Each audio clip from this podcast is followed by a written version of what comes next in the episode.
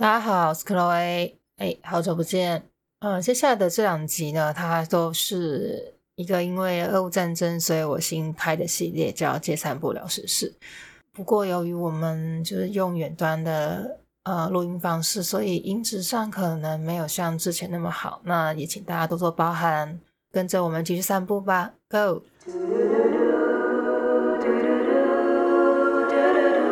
然后常常都会报道说，哎，能有什么抓到俄罗斯的间谍啊，或是甚至有俄罗斯的潜水艇可能出没在波罗的海，然后还有各种的网军。欢迎收听《借散步出走》。嗯，这一集是就是新挖坑叫借时事散步。那今天邀请到的是目前住在瑞典的永利。我们这一集呢有上下两个部分，前面主要是聊瑞典在呃乌克兰跟俄罗斯这个战争或成冲突的这个呃事件呢，他们扮演什么样的角色，然后他们自己有什么样的反应，那他们国内怎么看的？最后呢，我们会聊到就下一就是上下两集的下集会聊到哦，诶，这些东西。跟台湾有关系，那台湾在他们的眼中，或是在这个状况，呃，受到关注或受到讨论是什么？好，那就让我们接着听下去吧。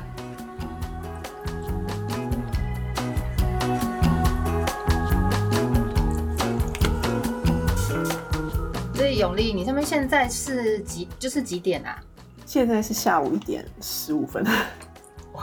我们我现在是在台湾时间是晚上的八点十五分，所以我们现在嗯，我们现在跟就是在瑞典的永利连线，然后我们今天很久没见面了，对，超级久。你现在还有你现在去年回来吗？就是回来台湾？没有，疫情之后就没有再踏入国门了，这样会不会有点难过？有一点。有一点，因为就是疫情之后生了一个孩子，然后孩子还没有跟家人见到面，觉得有点可惜。哦，恭喜！我还不知道这件事情哎。哈，恭喜你！对，我不知道。哎，对我真的是 update 的就是速度太慢了。好，没有很长在更新，所以可能有我们之后再聊好了。因为之之之前本来想要跟永利就是聊。就是来一集，就是讲瑞典的东西，我觉得还蛮蛮可以聊的。嗯，对。但是因为现在刚好乌俄的战争先，就是这个世界先起来，所以我想说先聊这个，来跟一下时事。好啊，好，那我就先来开场喽。哎，好好。嗨，大家好，好久不见，我是 Chloe，欢迎收听《借散步出走》。我们借不说话，你跟着我们出走啊！我们今天来到是瑞典。跟瑞典的永利来做个远端连线。嗨，永利。嗨，大家好。呃，永利，你比较喜欢我们怎么称呼你？就是用英文的，还是用就是中文这样？对，就是就永利就可以了。好好，那永嗯，来稍微帮大家介绍永利。哎，永利他目前就是居住在瑞典，他其实是有很多丰富的媒体经历，是。转角国际上下上下游新闻市级的专栏作家，然后也有在做翻译，有才从事国际发展工作、学术研究、农村发展工作，哇，好多！在瑞典曾任职青年培力与国际交流非营利组织，还有担任保姆及警察学校演练替身。嗯，这个我就是在博客来看到你的 简介之后，有点吓到，我这是什么？我这以前都没有都不知道。没有啦，就是嗯。你也知道，就是履历要写的比较漂亮一点。对啊，没有，就是以前的一些经验，然后到瑞典，其实那时候出那本书，就瑞典模式的那本书的时候，在瑞典的工作就真的是还蛮不稳定的，因为那时候才刚搬过来，然后所以就是有很多东西就是去尝试，然后变得很斜杠，但是其实到现在也是蛮斜杠的，就是 还是一个。还是一个，嗯，还是在摸索吧。就是在这个，在这个新的国家，还是慢慢的在摸索自己的职涯要怎么规划啊，诸如此类。但是一直有在做的，都是在做一些，就是做报道啊，或是在写作这些的。就因为就很想把在这边看到的一些所见所闻或是一些想法，带给中文世界的读者。嗯嗯，我现在知道你最新的身份是中央社瑞典特约记者。中央社对，最近从去年 从去年开始有在中央社做一些报道，所以大家如果对瑞典或北欧这一块的一些新闻比较有兴趣的话，也可以就是偶尔看一下中央社的国际新闻。嗯，对，因为除了我之外，也有很多的编译，他们对这块就是北欧或是波罗的海这一边区域的发展跟一些新闻，他们都会蛮关注的，所以其实。在中央社可以看到蛮多这个区域的新闻，嗯，所以我们刚好刚好之前知道永利就是也有在关注相关新闻之后，就想说来找永利讲一下这个相关事，就是怎么讲，嗯，瑞典对于乌俄战争或是这个冲突，因为现在可能还大家虽然我都会讲战争，但其实因为俄罗斯一直不讲它是战争，特殊军事。行动嘛，对，就这方面的看法，对，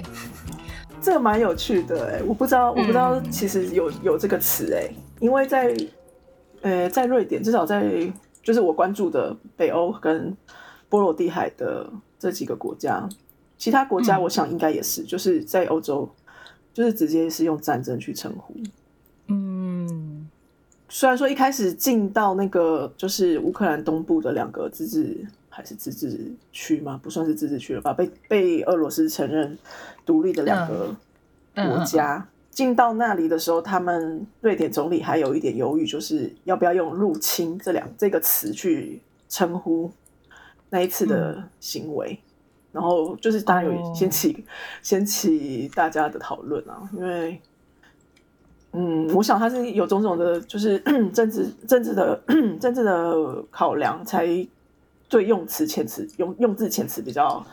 小心谨慎一点，但是后来就是整个俄罗斯进到乌克兰之后，就是直接是用战争去形容这一场这个事件。了解，嗯，对，因为我在看一开始事件开始的时候，就是。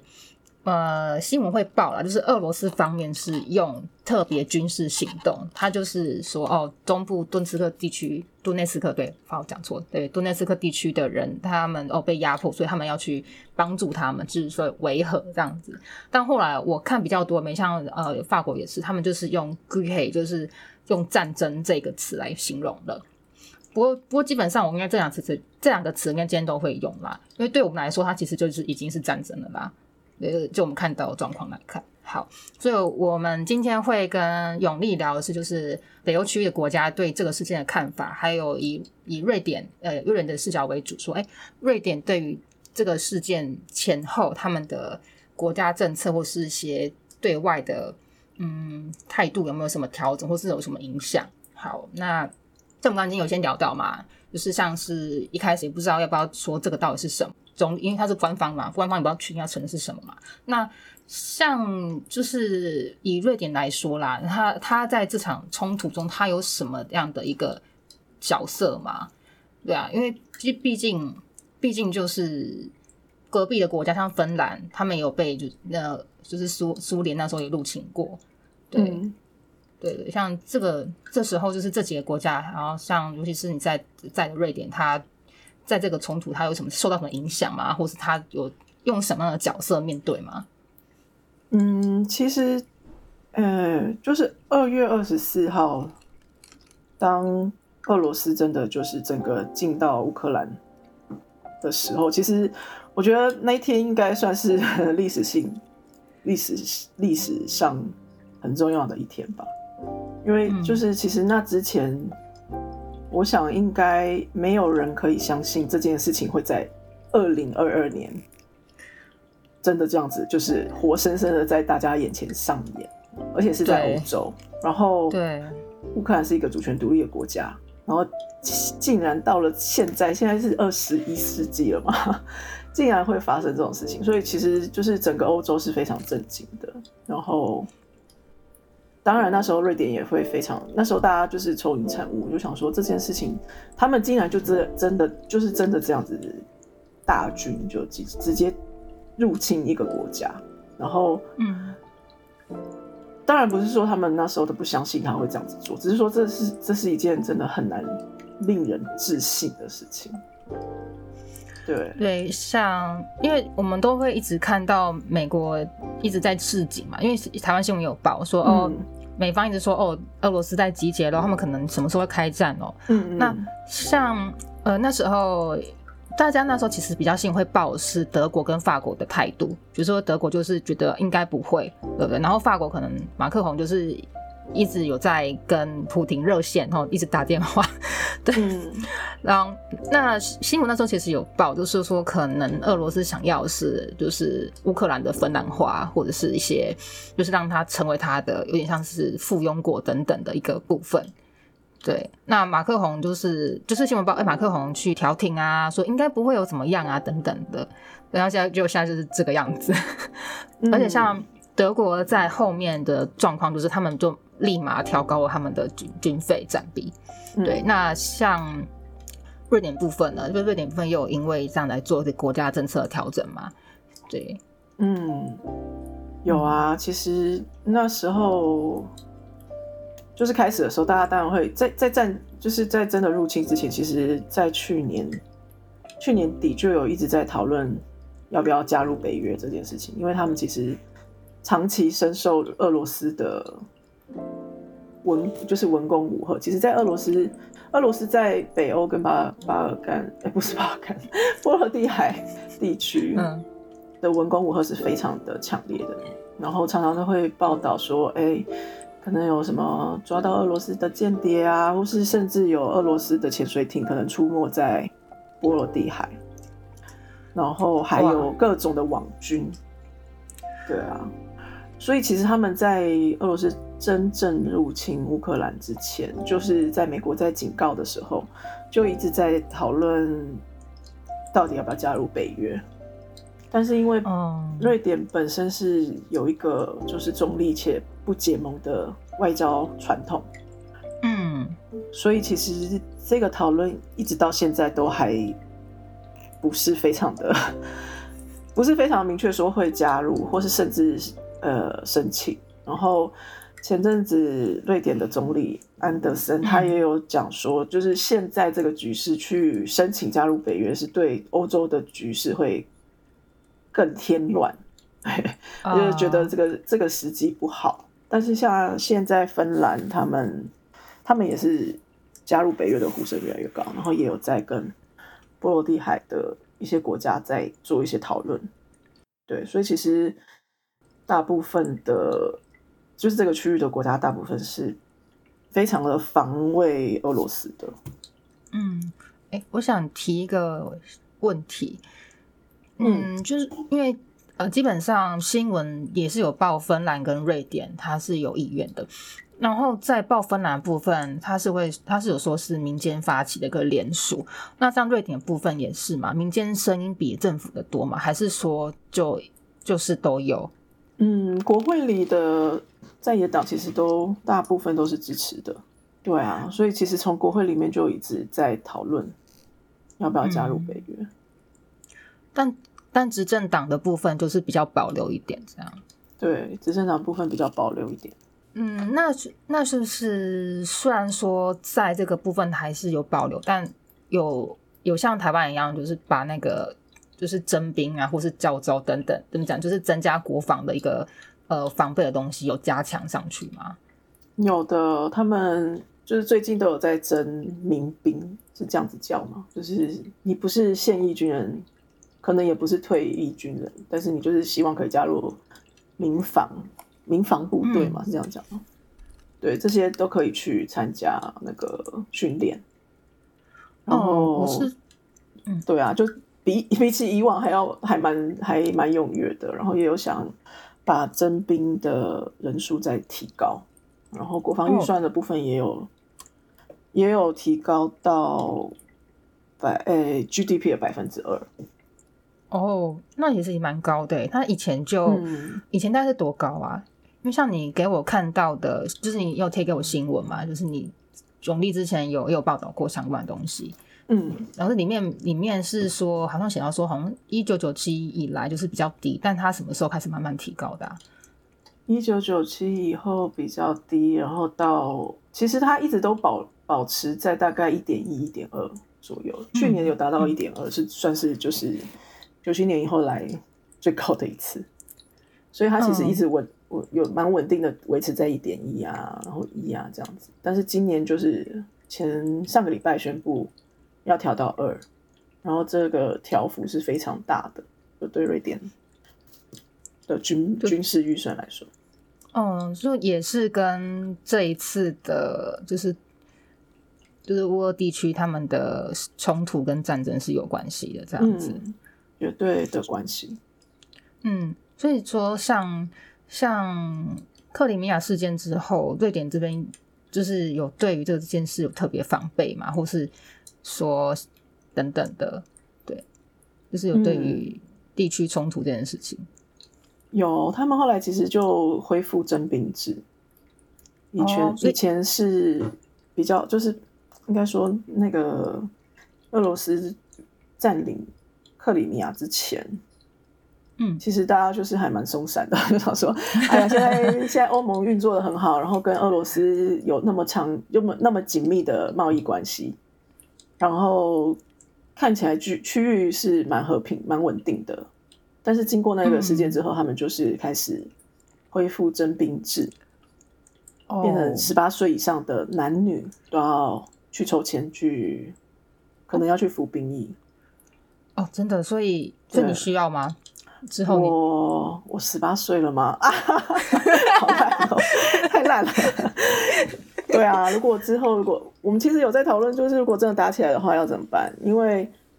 嗯，男女都要当兵，就就变成那小孩子要去要怎么去照顾？就是变成说，你家里的成年男女都要当兵的话，那未成年的小孩就得要有得要有国家照顾。然后现在又看到那个 俄罗斯去攻打那个儿童医院或什么的，这就想说，嗯，真的是，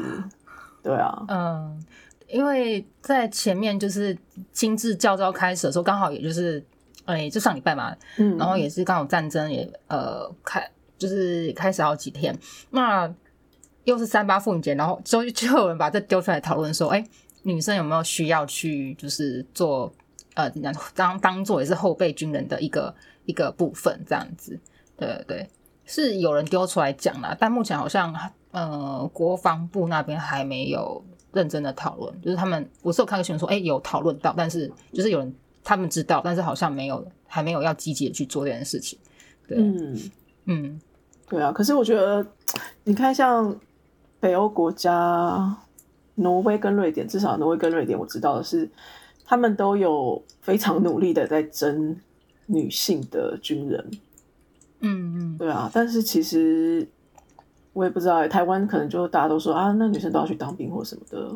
但其实他们这两个国家也有。男女都要当兵的规定，但是还是非常的难找到，呃，自愿入伍的女性，就其实不是很容易。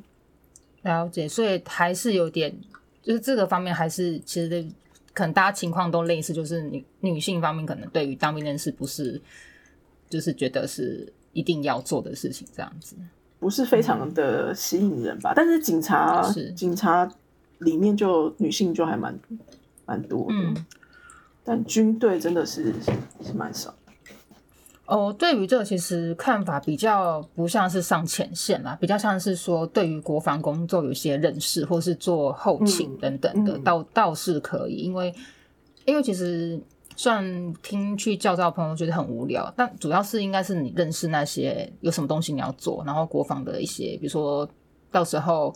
战备东西会在哪里什么的，大概是这种感觉。对，我倒觉得不不一定是上前线，主要是主要是你自己有对那个有认识，或是有一些观念这样子。那还有讲到也是有些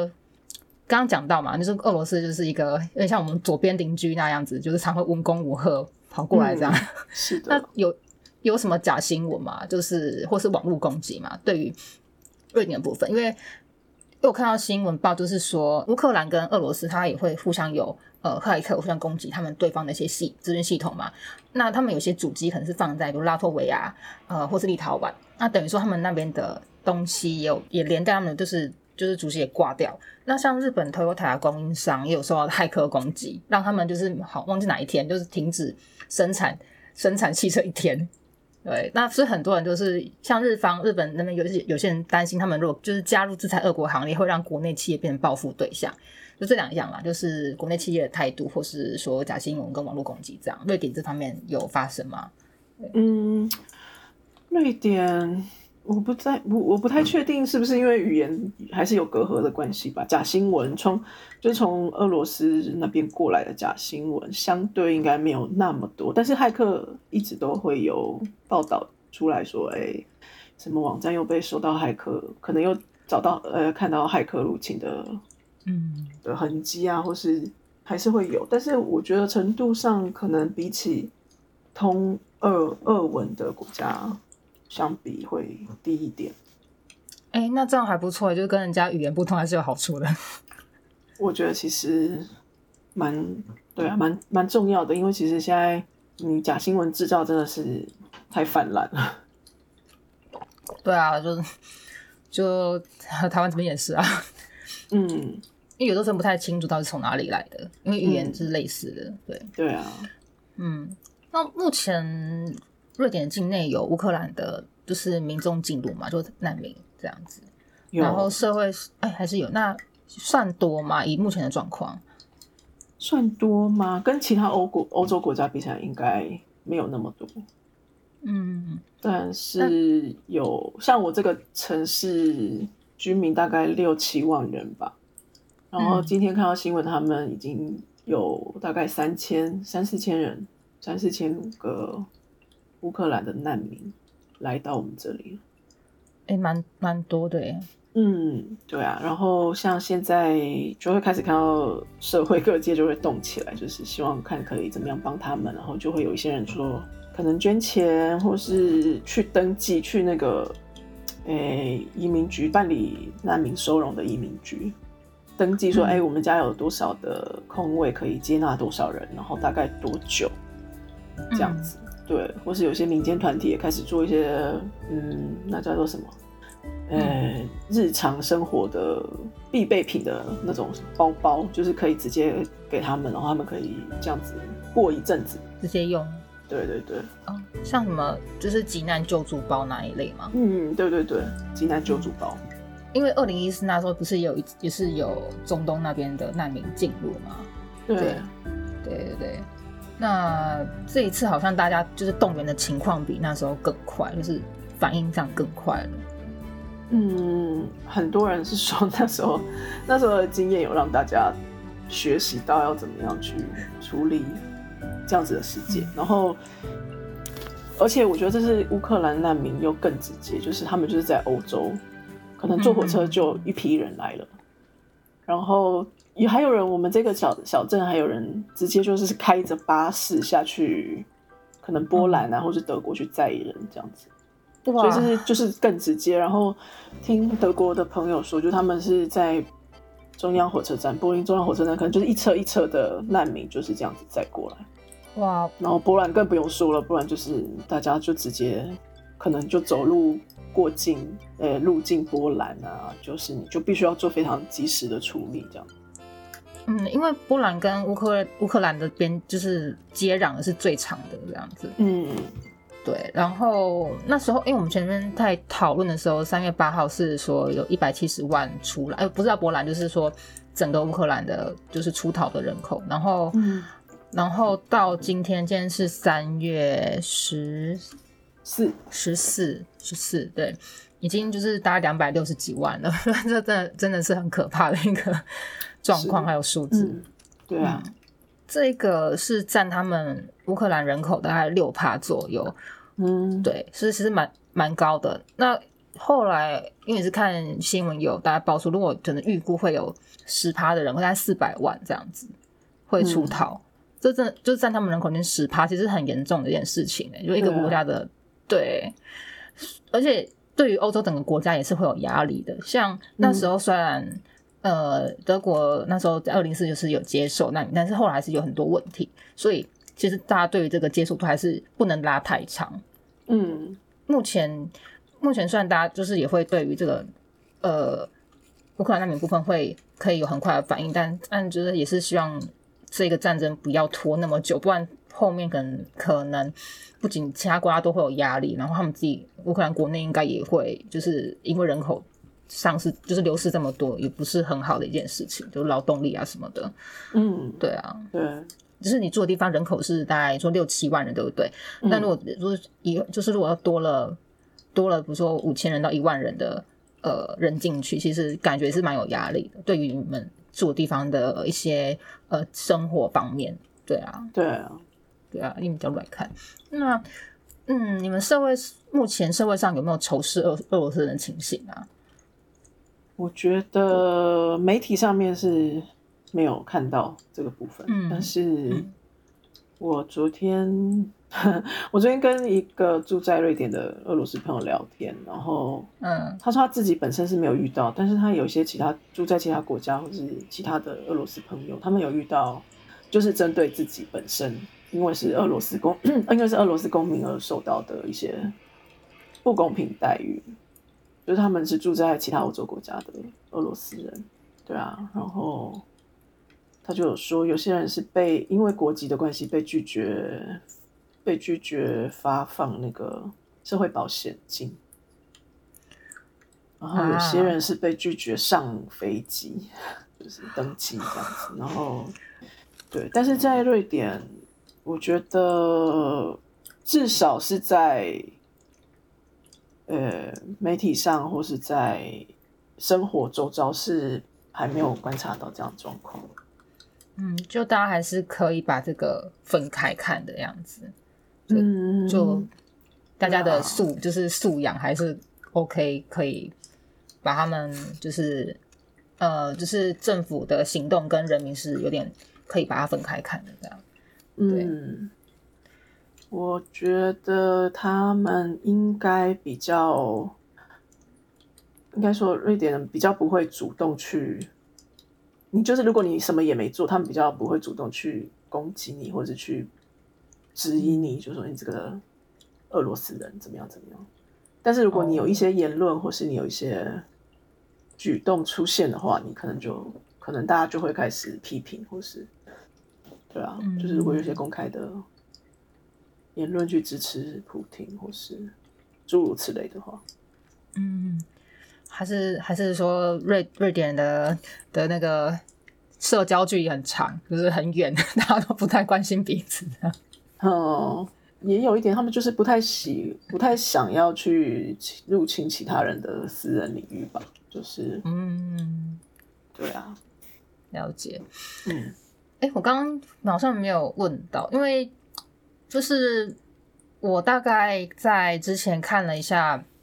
呃，就是我想要跟你聊这件事是，其实是因为看到瑞士他他们加入制裁，然后然后说，哎，瑞士就是呃有点说什么呃放弃它中是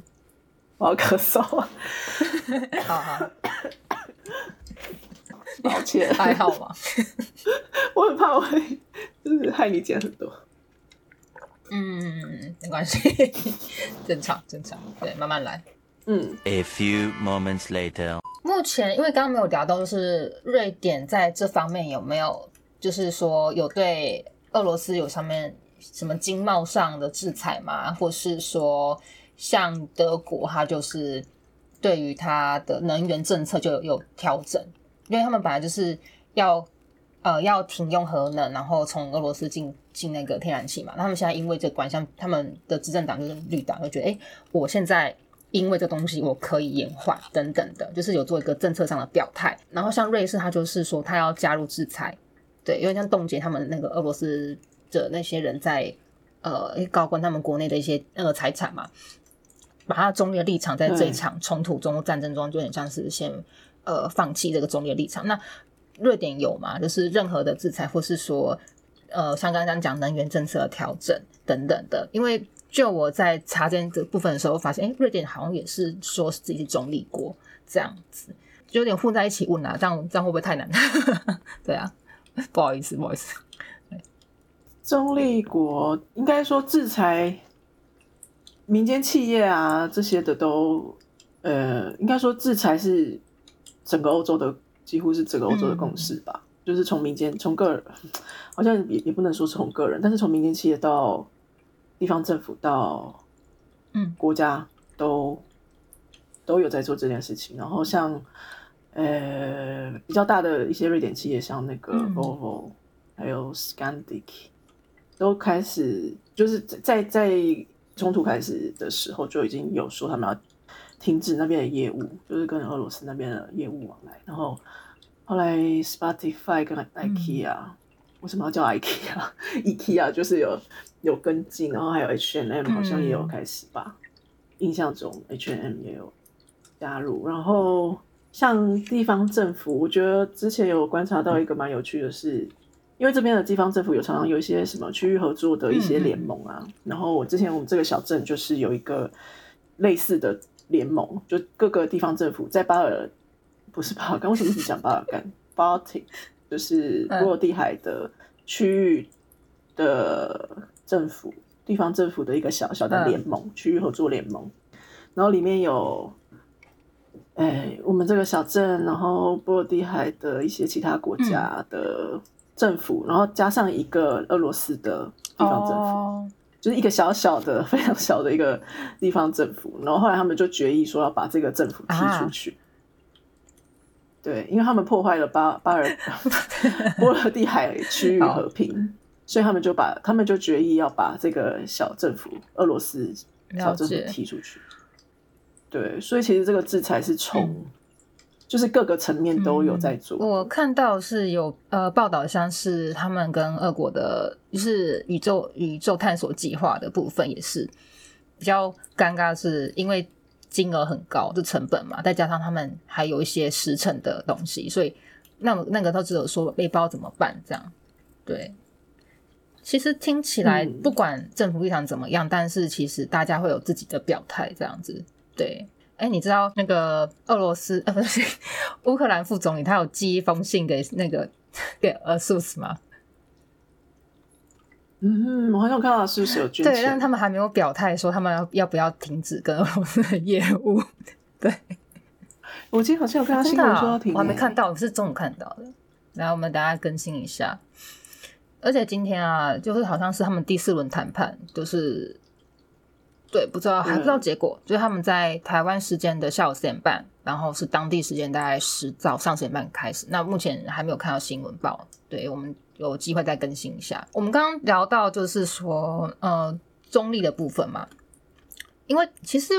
就我在台湾，作为一个身为一个台湾的是呃比较没有国际观的乡民来看，就觉得哎、你们那个北欧区离那么远啊，为什么要做这些事情？就跟你没关系这样子，对啊，你就看起来超远的啊，嗯。嗯，其实没有很远啊，因为你看芬兰就是直接跟嗯俄罗斯接壤，然后整个波罗的海国家也是紧贴着俄罗斯，然后再到下面的波兰，就是你整个波罗的海区域其实等于是整个欧洲跟俄罗斯中间的缓冲区域嘛，也不算缓冲区域，但是就是很容易成为一个冲突区。像你从二战的时候，就是纳粹德国就是经由这个区域去跟俄罗斯、嗯那时候的俄国打仗，所以其实呃，在北欧这个地方，就对乌克兰这件这件事情非常感同身受，因为他们其实是面对俄罗斯的第一条阵线，就是前线，就是你的你就是常常会有。有点像，就是台湾就在中国旁边的那种感觉你会觉得那个威胁是更大的，当然合作也会更密切啦。像芬兰跟俄罗斯其实合作蛮密切的，然后边境的往来也非常频繁。但是像瑞典就会比较防卫俄罗斯，更防卫俄罗斯一点。因为好像芬兰在二战那时候算是可能，因为有个芬兰话这个名词嘛，就是那时候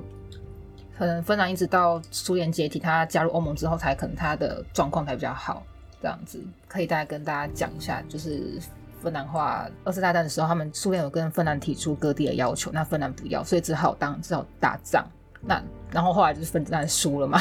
然后就是可能就是被要求说他有些国际事务要顺从苏联等等，然后自我言论审查之类的，所以一直等到芬兰加入欧盟之后，才就是变得比较好。对对对，有可能长期一些经贸上面有跟俄罗斯蛮多一个相互依赖性，这样子，跟瑞典比较不一样。嗯，这样子，这个我们就不多讲。对，那像呃，刚才提到我简想要简单聊一下，就是中立的部分，因为因为中像我看到瑞士他讲这件事，就蛮压抑，就不去查一下中立国到底是什么。那那他的我查一个，就是说中立国是有根据一个算是海牙公约，就是国际法的第五公约，还有第三公约等等，就是说哦，他们具体的讲出中立国他应该要做什么，然后他比如说他在交战时说他的权利义务是什么，就他可能不能派兵过去。然后他们不得，然后交，然后交战方也不可以征募中立国的国民，但他们可以出国参参军。对，那也也不能提供，比如说呃参战国的一些，比如说呃武器啊什么等等的。对对对，嗯，那这一次就是也不能也不能参与制裁，所以像这次瑞士他参与制裁，大家就会有信用就说，就觉得哦，你你有点。把自己中立国地位破坏掉，或是说不要就放弃这样子。那像瑞瑞典，它成为中立国历史脉络，可以请永利稍微帮我们补充一下下吗？瑞典其实从第一次大战的时候就已经是中立国，然后那时候，嗯，挪威还有丹麦也都是中立国，然后在一次大战之后。其实这些国家都还是继续处于一个中立的地位，然后，但是他们其实会还是会有自己的立场，就是他们还是会比较偏向某一个某一方，只是他可能没有在说，就是像你说的，做出这些支持表面，呃，应该说武力上的支持，或是在制裁的这些动作，就是不会从官方官方去做。然后，但是在二战的时候，就是纳粹。占领了挪威还有丹麦两个中立国，对，然后这时候就是瑞典的中立国的地位就他们其实就是有一点摇摇欲坠，因为他们觉得如果我们旁边的两个中立国都可以被这样子占领的话，会不会下一个就是我们？所以他们那时候其实做了很多求生存的一些的手段。然后那时候其实就是学者把它归类为说这是一个不是假中立嘛，然后 也可以这样说啦。如果就是如果对，但是他是不会从政府方面去做，像他会输出铁矿给纳粹德国，让他们去做武器。然后，但是他也必须以他也必须要跟英国或是跟。俄罗斯这边维持一定的关系，就是主要还是英国，就是还是要跟英国维持一定的关系。然后那时候政府没有派兵出动，没有派兵到芬兰去帮忙打仗，但是呃那时候有一些民众自己加入志愿军去芬兰打仗。对啊，像这种诸如此类，就是他他还是会有他的立场，只是他不会在。暂时可能输送用官方的名义去输送武器，所以这次其实说是打破中立国的原则嘛？对啊，就是他真的就是呃，总理拿到一个愿望清单，然后从上面就是帮乌克兰准备他们需要的武器，然后送到那里去。那其实感觉中立国的意义就是就是要两边，就是你自己称自己是中立国人，要可以。去做这件事情怎么讲？然后其他人也要跟，就是也要遵守这个规则等等的才可以成立。然后在可能某些情况，你就是还是可以说，就是选边站啊，怎么说这样讲啊？所以其实中立国就假中立，中立国就是一个你要在两个大强权之间夹缝中求生存的一个方法吧。就是你至少你宣布你是中立，然后会有会有一定的保护作用。哎，你知道前几年好像就是台湾有人在讨论这件事嘛？说台湾为什么不就是 P P T T 上面啊？说为什么台湾不做中立国？那你知道有被打枪的原因是什么吗？嗯，因为会被打。绝对会逃，因为就就网上说你疯了，台湾根本就没有被成立，就是没有被承认主权呐，根本就不是一个国家，怎么成为中立国？对，好好好，了解。嗯，所以其实其实感觉就是呃中这中立国这件事情，就是大家一个分部分就是说避免夹在两边两边两个强权之间的一个方式，或是说自己就是不沾锅这样子，像瑞士这样，对，就是说是一个嗯。保护自己的方式啊，对啊，是啊，因为像北欧这些国家都真的是很小很小的国家，你没有那个实力去跟人家跟欧陆的强权，像德国或是跟俄罗斯去